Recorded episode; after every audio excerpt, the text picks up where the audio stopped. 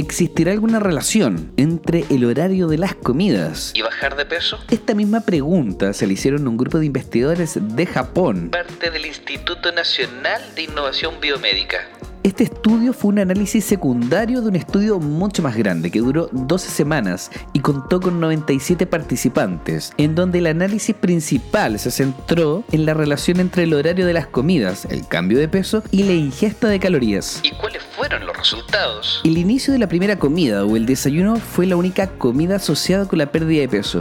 Específicamente, los comedores tempranos, cerca de las 6.40 m, experimentaron una mayor pérdida de peso que las personas que consumían su desayuno cerca de las 8 de la mañana. Ambos grupos tenían las mismas calorías. Pero desayunar temprano se asoció con una mayor actividad. Y si tenemos una mayor actividad física, claramente se nos va a hacer más fácil bajar de peso.